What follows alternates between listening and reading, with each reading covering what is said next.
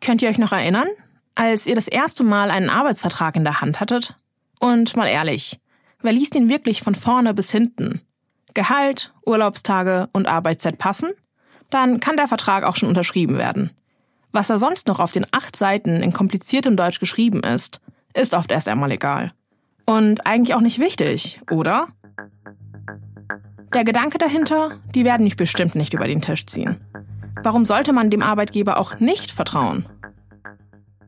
Ich kann ganz ehrlich sagen, bis jetzt ist bei mir immer alles gut gegangen. Toi, toi, toi. Ich habe das Geld bekommen, das vereinbart war, sogar Urlaubs- und Weihnachtsgeld. Ich habe sogar das Glück, einen Tarifvertrag zu haben. Da ist auch eine Gewerkschaft dahinter, die sich für mich einsetzt, wenn etwas nicht passt. Dafür muss ich nicht einmal selbst Mitglied sein, muss nichts dafür bezahlen. Ich habe 30 Tage Urlaub und eine 36,5 Stunden Arbeitswoche. Alles ist geregelt. Alles ist korrekt. Was aber, wenn das nicht so ist? Wie zum Beispiel bei einigen LieferfahrerInnen von Amazon. Was bewegt Menschen dazu, unter solchen Umständen zu arbeiten? Wie kann es sein, dass sie ganz offensichtlich ausgenutzt werden und scheinbar kaum jemand was dagegen tut? Finden wir es raus. Ich bin Hitchran Songur und das ist Click Click Boom, die Maschine Amazon. Der Podcast ist eine Kooperation der Nürnberger Nachrichten und Korrektiv. Und ihr hört Episode 4, Come and Work for Us.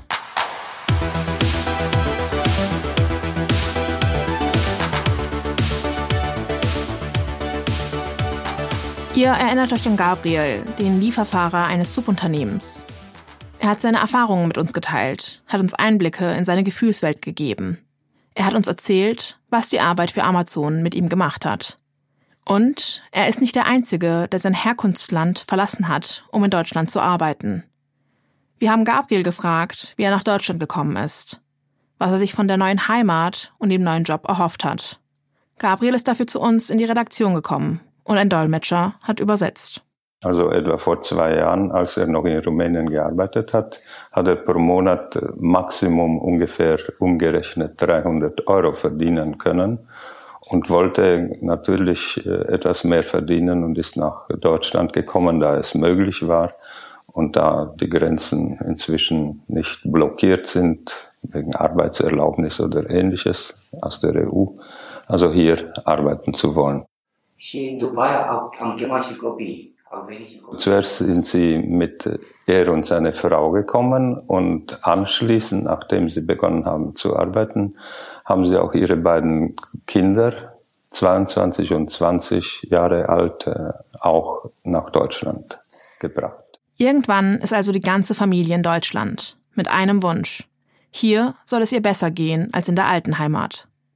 Gabriel will hier mehr verdienen als in seinem alten Job als Taxifahrer in Rumänien. Und tatsächlich finden in Deutschland alle vier Arbeit. Seine Frau und seine Tochter in einer Wäscherei. Gabriel und sein Sohn als Fahrer für ein Subunternehmen von Amazon. Er äh, hatte vorher von Amazon nichts gewusst, ist nach Deutschland gekommen, um zu arbeiten und hat bei Facebook äh, einen Hinweis darauf bekommen, dass Amazon Leute einstellt. Gabriels Plan sieht damals so aus. Mit dem Geld, das er und seine Frau verdienen, wollen sie ihre Familie versorgen. Die Kinder sollen ihr selbstverdientes Geld behalten und später für ihre Ausbildung verwenden. Aber das, das geht schief. Und zwar so schief, dass sowohl Gabriel als auch sein Sohn heute nicht mehr für das Amazon-Subunternehmen arbeiten. Warum Gabriel ausgestiegen ist, habt ihr schon erfahren. Für Gabriel war das Arbeitspensum an vielen Tagen einfach nicht zu schaffen. Er hat den Druck und die Überwachung nicht ausgehalten, ist krank geworden, hat angefangen zu zittern, sich nach der Arbeit nur noch in sein Zimmer verkrochen, wollte von niemandem mehr etwas hören oder sehen. Auch für seinen Sohn war die Arbeit eine riesige Belastung, seelisch und körperlich. Er hat sich restlos ausgebeutet gefühlt. In Deutschland hat ihn dann nichts mehr gehalten. Er ist wieder nach Rumänien zurückgekehrt. Viele Angestellte der Subunternehmen kommen aus Rumänien, Polen oder aus noch weiter entfernten Ländern. Manche fahren jedes Wochenende zurück nach Hause. Andere bleiben für ein paar Monate oder sogar dauerhaft in Deutschland. Das ist nicht nur bei Amazon so, sondern in der gesamten Branche. Gabriel hat über eine Facebook-Gruppe von dem Job erfahren. Und damit ist er nicht allein. Viele Menschen aus Mittel- und Osteuropa suchen in solchen Gruppen nach Arbeit in Deutschland. Auch in Portalen wie eBay Kleinanzeigen werden gezielt Anzeigen geschaltet, oft auf Rumänisch, Bulgarisch oder Polnisch. Das ist aber nur ein Weg, sagt Tina Morgenroth von Faire Mobilität. Ihr erinnert euch. Die Organisation, die sich für gerechte Arbeitsbedingungen einsetzt. Für ArbeiterInnen aus dem Ausland. Es läuft wie in vielen anderen Branchen, ähm, wo viele migrantische Beschäftigte tätig sind, viel über Mund-zu-Mund-Propaganda. Wir hören auch immer wieder von gezielten ähm, ja, gezielte Anwerbung im Herkunftsland, also dass dann eine Gruppe junger Männer beispielsweise weiß, okay, wir arbeiten jetzt mal eins, zwei Jahre in Deutschland oder auch nur ein paar Monate. Da fährt dann ein Kleinbus vollbesetzt mit ausländischen Arbeitskräften nach Deutschland, um dann hier mal eine Zeit lang als Kurierfahrer zu arbeiten und mit der Perspektive wieder zurück ins Herkunftsland zu gehen und dort dann sich ein Leben aufzubauen, Familie zu gründen etc. Ein Job für Amazon in Deutschland klingt da erstmal sehr vielversprechend. Häufig arbeiten Menschen im Umfeld von Amazon, weil sie keine Sprachkenntnisse oder ausreichend Sprachkenntnisse haben, um andere Tätigkeiten zu machen. Und dann bleibt ihnen ein Job, wo extra dafür geworben wird, dass man keine Sprachkenntnisse mit ähm, der deutschen Sprache benötigt, scheint dann sehr attraktiv. Außerdem hat das Unternehmen immer noch einen relativ guten Ruf und die Menschen glauben, dass es ein guter Arbeitgeber ist, wo sie gerne arbeiten können. Vielleicht das Dritte sind immer noch bessere Bedingungen als im Herkunftsland. Auch Amazon selbst gibt an, dass Deutschkenntnisse keine Voraussetzung für den Job als Fahrerin seien. Und es ist ja auch per se erstmal gut, dass sie die Chance haben, auch ohne Sprachkenntnisse einen Einstieg in den Arbeitsmarkt zu finden und mehr Geld zu verdienen. Wie viele diese Chance ergreifen und nach Deutschland kommen, um in der Logistikbranche zu arbeiten, ist gar nicht so leicht zu sagen. Es gibt Standorte, da arbeiten sehr, sehr viele deutsche Beschäftigte, aber es gibt auch Standorte wie Erfurt. Da haben wir immer beobachtet, dass es so 90 Prozent der, beschäftigten ähm, Kurierfahrenden mit Migrationserfahrung unterwegs sind. Also schon ein ganz, ganz großer Anteil.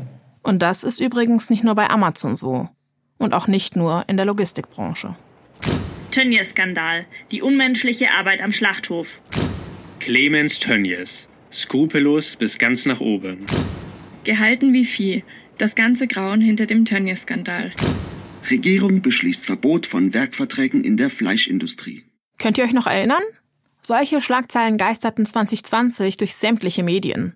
Ein Riesenaufschrei in der Gesellschaft. Und es gibt Parallelen zu Amazon. ArbeiterInnen aus Ost- und Mitteleuropa anzuwerben, ist nicht nur typisch für die Paketbranche. Auch Unternehmen aus anderen Branchen suchen vor allem im Ausland nach Mitarbeitenden. Und auch die Zusammenarbeit mit Subunternehmen ist nicht ungewöhnlich.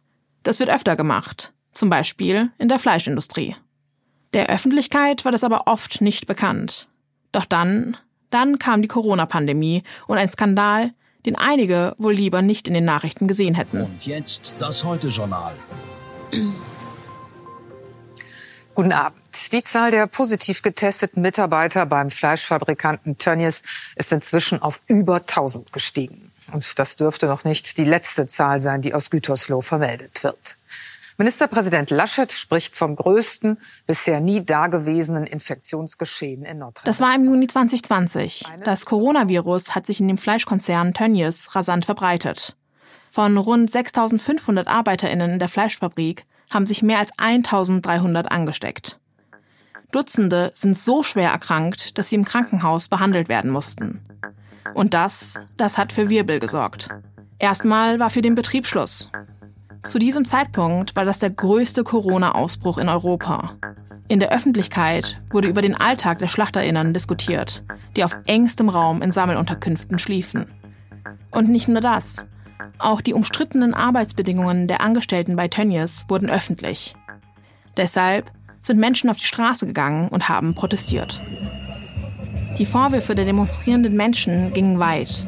Eine richtige Liste an Vorwürfen, die sich gegen Tönnies und die Subunternehmen richtete. Bezahlung unter Mindestlohn, keine Krankenversicherung, unrechtmäßige Kündigungen. Und tatsächlich war das kein Skandal, der schnell wieder vorbei war.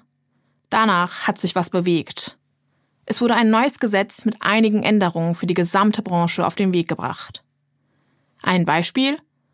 Seit dem 1. April 2021 dürfen nur noch eigene ArbeitnehmerInnen in der Schlachtung, Zerlegung und Fleischverarbeitung eingesetzt werden.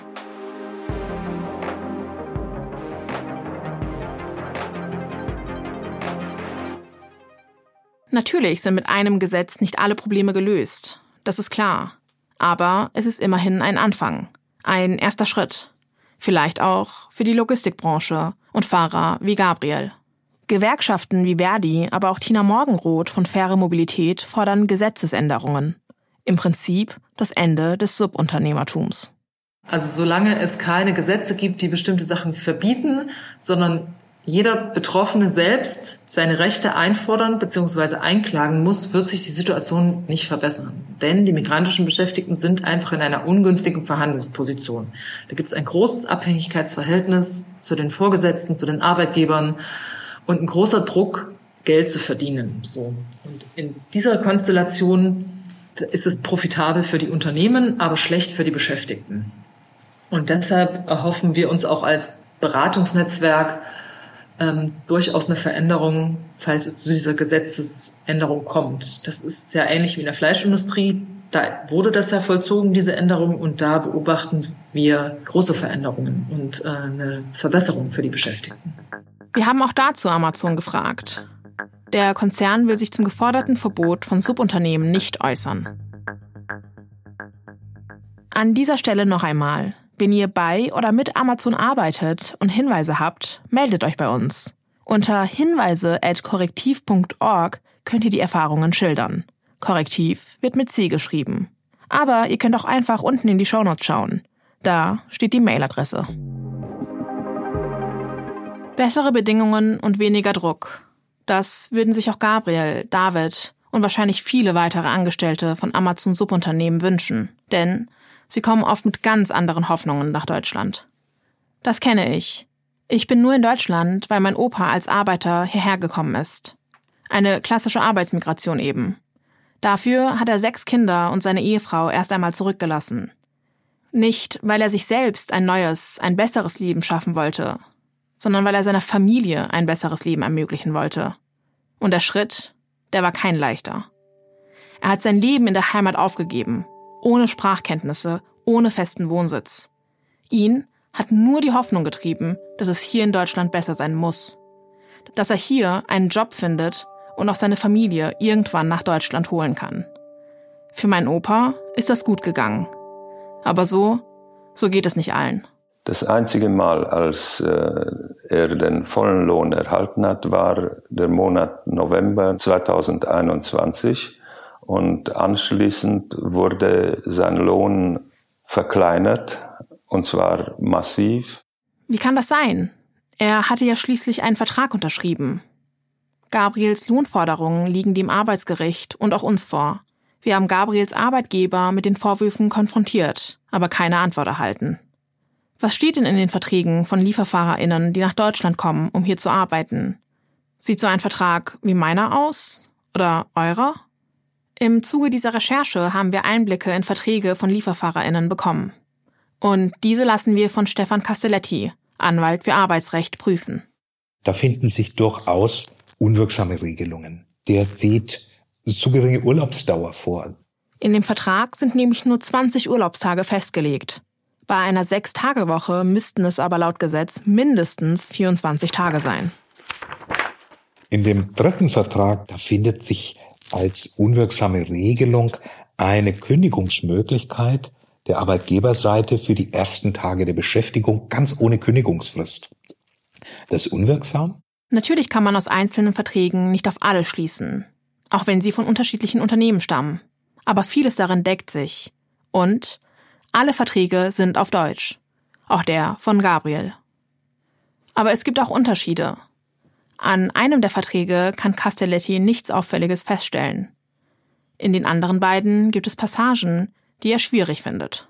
Auch wenn Castelletti klarmacht, dass die Verträge wegen der falschen Passagen nicht insgesamt unwirksam sind, in Ordnung ist es trotzdem nicht. Vor allem nicht moralisch. Wenn Passagen im Vertrag nicht richtig sind, können ArbeitnehmerInnen, egal ob ich oder Gabriel, das anfechten, vor Gericht gehen. Aber auch das ist leichter gesagt als getan.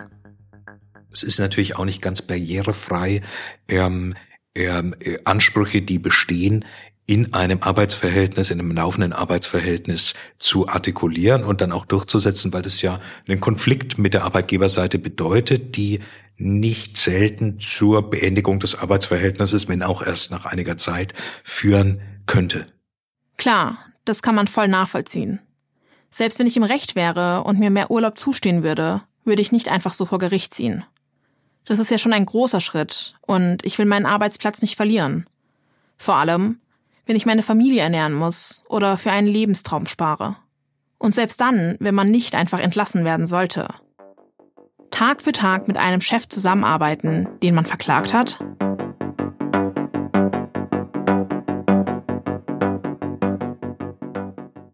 Alles in allem kann man sagen, die Verträge der Lieferfahrerinnen, die wir einsehen konnten, sind bestimmt nicht perfekt.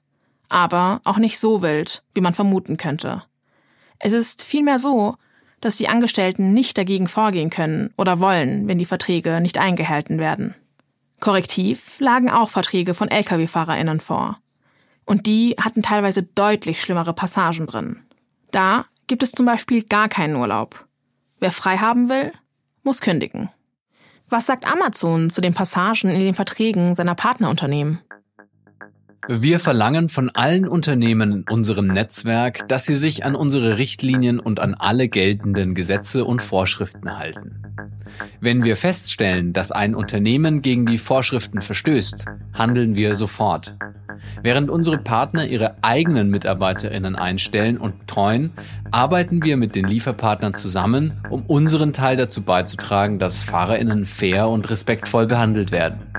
Wir haben von den beschriebenen Umständen keine Kenntnis. Die Arbeitsverträge sind das eine. Das andere ist die Realität.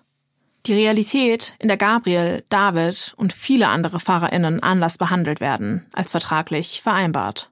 Das gravierendste Problem ist, dass man mit den Kolleginnen und Kollegen weitaus mehr als Arbeitgeber machen kann, als mit Menschen, die sich in unserem Rechtssystem und Arbeitsrechtssystem auskennen. Bei der Vertragsunterzeichnung spielt die Sprachbarriere auf jeden Fall eine Rolle. Ähm, ganz viele Ratsuchende wenden sich ja an uns, weil sie eben nicht verstehen, was sie unterschrieben haben oder was genau bestimmte Begriffe bedeuten. Und ähm, da könnte man jetzt unterstellen, dass das ausgenutzt wird, die Unkenntnis. Aber auf jeden Fall führt es zu einem zu Unwissenheit und im Zweifel werden Dokumente unterschrieben, die sie nicht verstanden haben. Thomas Gürlebeck von der Gewerkschaft Verdi und Tina Morgenroth sprechen hier zwei wichtige Probleme an. Eines ist die Sprachbarriere. Wenn zum Beispiel mein eigener Vertrag nicht in meiner Muttersprache geschrieben wäre, da wäre ich auf jeden Fall verloren. Das andere ist das komplizierte deutsche Rechtssystem.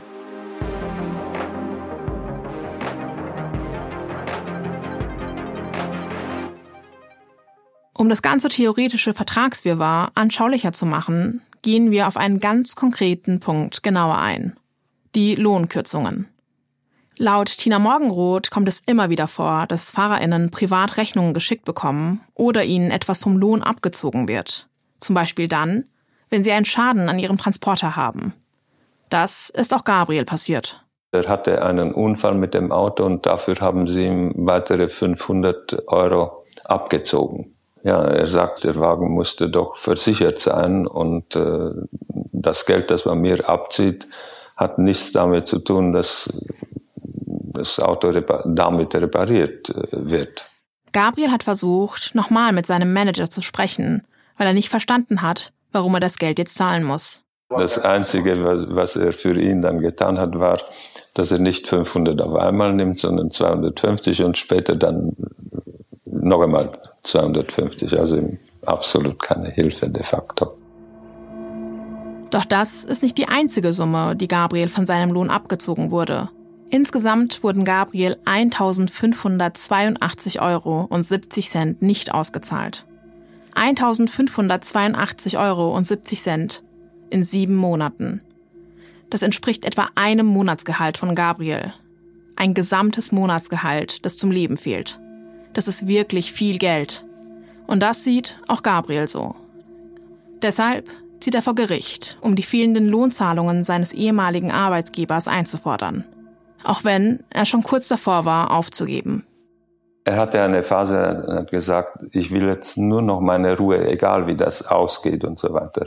Aber jetzt ist er auf dem Standpunkt, ich lasse mich nicht unterkriegen. Ich möchte dieses Geld, das mir zusteht, bis zu einem Cent alles haben, denn nur das ist korrekt.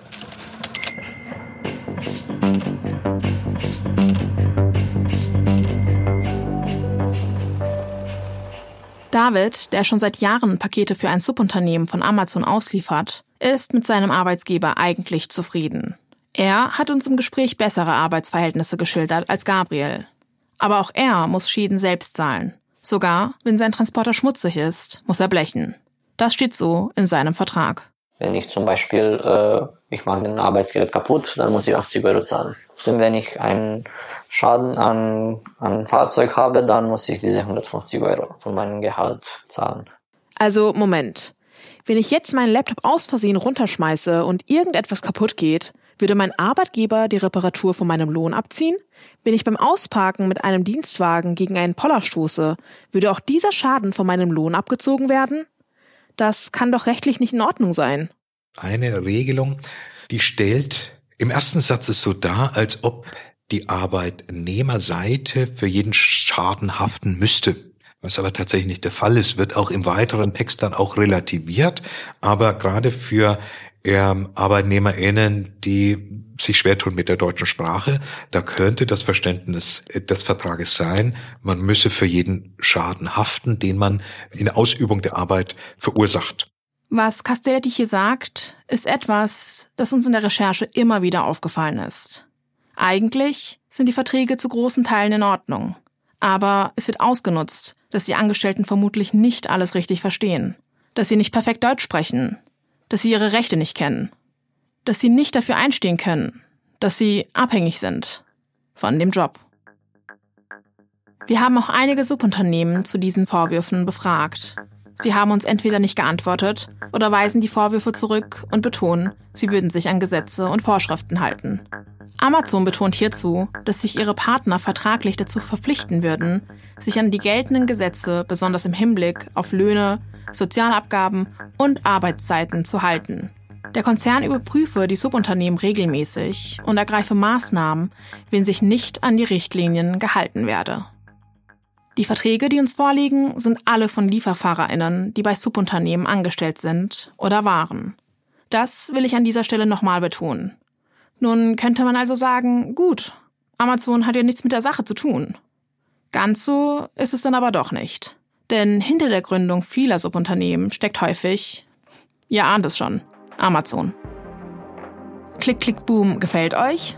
Dann schickt den Podcast doch an eure Freundinnen, Bekannte und auch Nachbarinnen. Wir würden uns außerdem freuen, wenn ihr uns eine gute Bewertung dalasst, wo auch immer ihr uns hört. Moin Leute, ähm, ich habe vorhin bei Instagram was gesehen, was vielleicht spannend für euch ist.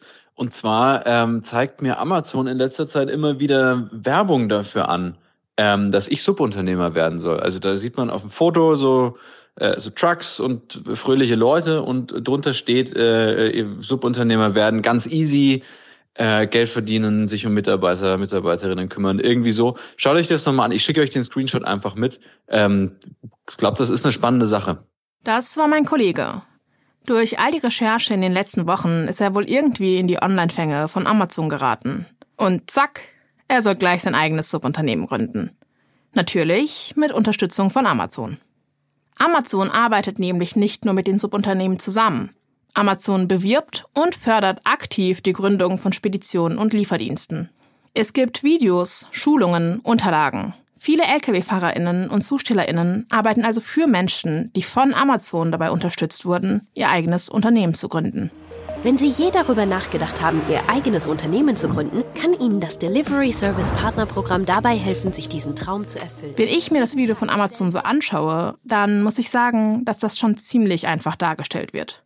Selbst zu gründen und mit Amazon zusammenzuarbeiten, sieht das schon wirklich easy aus. Dann holen selbstständige Lieferservice-Partner diese Pakete ab und liefern sie an Amazon-Kunden aus. An dieser Stelle kommt das Delivery Service Partner Programm ins Spiel. Dieses Programm unterstützt motivierte Personen dabei, ihr eigenes Unternehmen zu gründen, ein Team aufzubauen und eine Flotte an Lieferfahrzeugen zu leiten. Logistik Im Rahmen der Recherche rund um Amazon hat ein Kollege von Korrektiv an einer digitalen Informationsveranstaltung von Amazon teilgenommen. Da ging es um das Förderungsprogramm, das sich speziell an SpediteurInnen richtet und an die, die es werden wollen. Der Korrektivreporter erfährt in der Infoveranstaltung, was Amazon für Angaben benötigt, wenn jemand gründen will. Mal ein paar Beispiele. Amazon will Kontoauszüge und ein polizeiliches Führungszeugnis sehen. Zum Start werden mindestens 70.000 Euro benötigt. Die Unternehmen müssen in Deutschland gemeldet sein.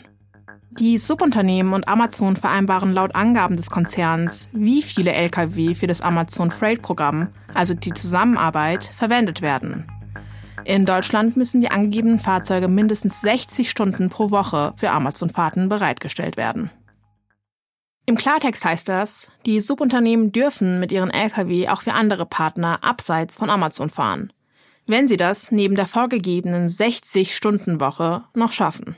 Also aus meiner Sicht suggeriert man den Menschen auf jeden Fall, dass es einfach ist, Arbeitgeber zu werden. Und das ist es in Deutschland auch. Also ein Gewerbe anzumelden bedarf nicht so viel, aber die Rechte und Pflichten eines Arbeitgebers zu kennen, verlangt eigentlich ein bisschen mehr ab. Und da treten dann Spannungen auf. Wir haben Amazon gefragt, wie sie die Subunternehmerinnen darauf vorbereiten, in Deutschland Arbeitgeberin zu sein. Der Konzern bietet seinen Partnern die Möglichkeit, an Schulungen zu Vorschriften und Gesetzen der Transportbranche teilzunehmen. Außerdem würde Amazon regelmäßig prüfen, ob sich die Subunternehmen an die geltenden Gesetze und Vorschriften halten.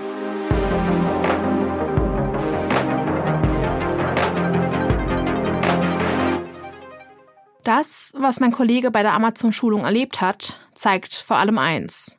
Klar, die Subunternehmerinnen machen sich selbstständig. Aber wenn man ganz ehrlich ist, sind sie stark von Amazon abhängig. Man könnte es auch zuspitzen und sagen, komplett abhängig. Thomas Gürlebeck von Verdi meint. Faktisch, äh, sie sind auf dem Papier selbstständig. Aber was haben sie zu entscheiden? Sie müssen die Fahrzeuge von Amazon nehmen. Amazon ist der eigene Kunde. Die Amazon-Mitarbeiterin hat bei der Schulung auch klar gemacht, dass es eine Vollzeitbeschäftigung ist. Für Nebentätigkeiten bleibt anscheinend keine Zeit. Stören sollen sie auf jeden Fall nicht. Ja nichts, was in die Quere kommen könnte. Voller Fokus auf Amazon. Das heißt aber auch, dass dieser eine Auftraggeber auf gar keinen Fall wegbrechen darf. Wenn ich mir vorstelle, all mein Erspartes und meine Hoffnungen sind in mein selbst gegründetes Unternehmen geflossen und ich bekomme ständig Nachrichten von meinem einzigen Auftraggeber, dass meine FahrerInnen nicht gründlich oder schnell genug seien, wie würde ich dann reagieren?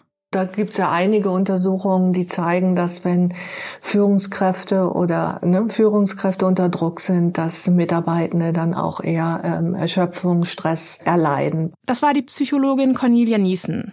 Die kennt ihr ja bereits. Sie forscht zum Thema Überwachung am Arbeitsplatz. Und das überträgt sich einfach. Das überträgt sich einmal dadurch, dass Führungskräfte, die so massiv unter Druck sind, gar nicht mehr gut führen. Das heißt, äh, sie sind selber wahnsinnig äh, gereizt und äh, sind dann vielleicht auch mal beleidigend zu ihren Fahrer und Fahrerinnen. Ein anderer hat, wie ich finde, viele Probleme wunderbar zusammengefasst und in einen Song gepackt. Meine Baracke kalt und sehr verdreckt. Mein Standort wird per App getrackt.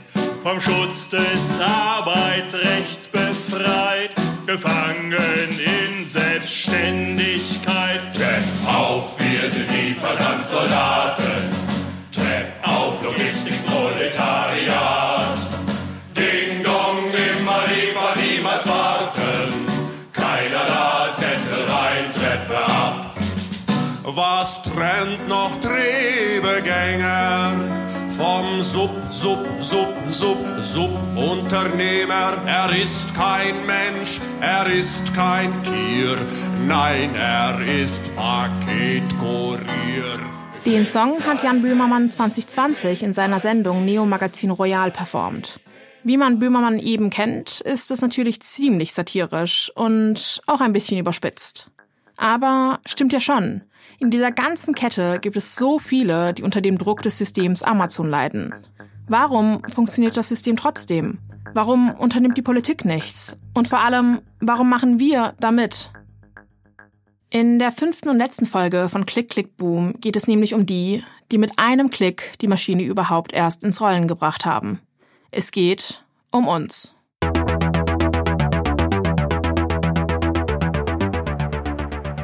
Klick, Klick, Boom, die Maschine Amazon ist ein Podcast der Nürnberger Nachrichten in Kooperation mit Korrektiv. Wenn euch diese Episode des Podcasts gefallen hat und ihr keine weiteren Episoden verpassen wollt, könnt ihr Klick, Klick, Boom, die Maschine Amazon gerne abonnieren und an Freundinnen, Familie und Bekannte schicken. Die nächsten Folgen erscheinen immer freitags und natürlich überall, wo es Podcasts gibt. Vielen Dank fürs Zuhören. Host bin ich, Hitchran Songur. Die Autorinnen des Podcasts sind Andreas Hofbauer, Nina Kammleiter, Vanessa Neuss und Hitchran Songur. Redaktion Erika Balzer, Gregor Grosse, Simon Kirsch, Alicia Kohl und Alina Specht. Showrunner Nina Eichenmüller und Lukas Koschek. Producer Lukas G. Schlapp und Alena Specht. Faktencheck und redaktionelle Beratung Jonathan Sachse und Miriam Lenz von Korrektiv. Beratung Storytelling Anne Ramstorff von Korrektiv. Distribution Isabella Fischer und Erika Balzer.